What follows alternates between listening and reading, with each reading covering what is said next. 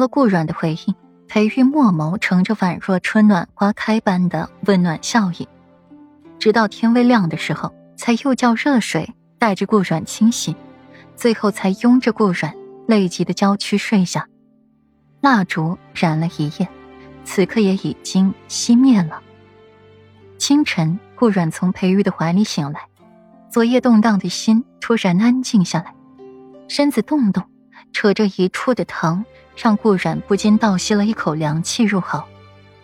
听到了声响，裴玉慢慢的睁开眼睛，便见着小美人拧着漂亮的眉毛，薄唇紧紧的抿着，面上出现了痛意。还疼吗？要不再擦一次药？裴玉支起了半边身子。下意识要去掀被子，想着他的伤，动作又生生的顿住。不用了，你上哪儿弄的药膏？简直折磨死人了！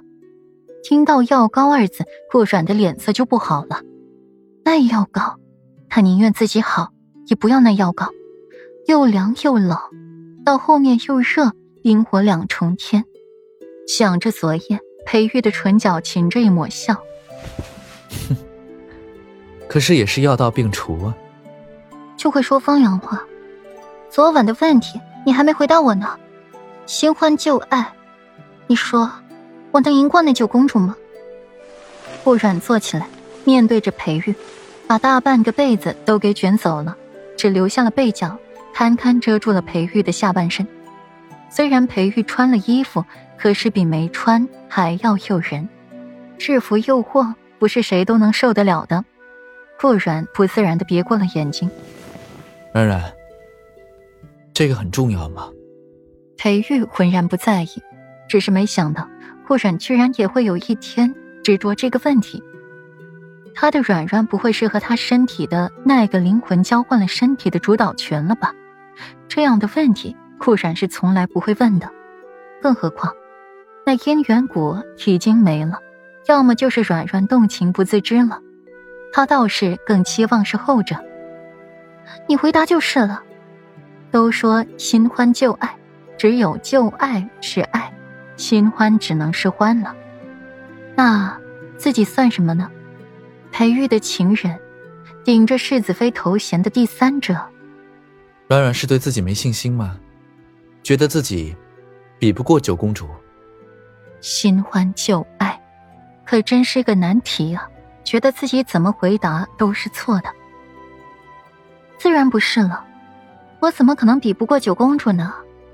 为妻只是怕夫君的魂儿不经意间给人家勾走了，为妻就守着一个空壳了，却还不自知。冉冉，为夫魂要是给旁人勾走了，你认为你现在还能在为夫床上和为夫说话吗？裴玉轻笑一声，这小美人说话愈发的引人笑了。夫君，麻烦你稍微正经一点，我在很严肃的问你问题。顾然摆正了小脸，故作严肃。冉冉，人心不可测，惠及必伤。有时候，你听到的答案，未必就是自己想要的。裴玉不回答这种问题，他自己都没想好怎么回答呢。而且九公主也算不上是旧爱。这话要是说出口的话，这小美人又该闹了。倒不如就在九公主这里终止话题，顺便也让他知道，自己的夫君也是很多人惦记的，不是没人要呢。所以啊，经过了一次惠及必伤的教训，裴玉是不会让自己犯同样的错了。现在他都还能想起来，顾然指责自己用他的命去试探顾云锦的时候，那份冷酷。那份绝情，现在想想就觉得心肝都疼，撕心裂肺的。顾阮不说话了，见好就收，别把这人给惹毛了。不再提九公主的事了。万一这男人真对那初恋情人没感情了，硬是被自己问的烦了，就对那九公主旧情复燃了，怎么办？自己岂不是赔了夫人又折兵吗？不行不行！这种吃力不讨好的事，他绝对不可以做。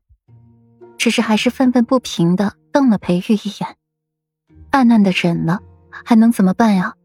这夫君是自己选的，哭着也得把这条路走完。裴玉，我现在真的非常后悔。你说我当初怎么就看上了你呢？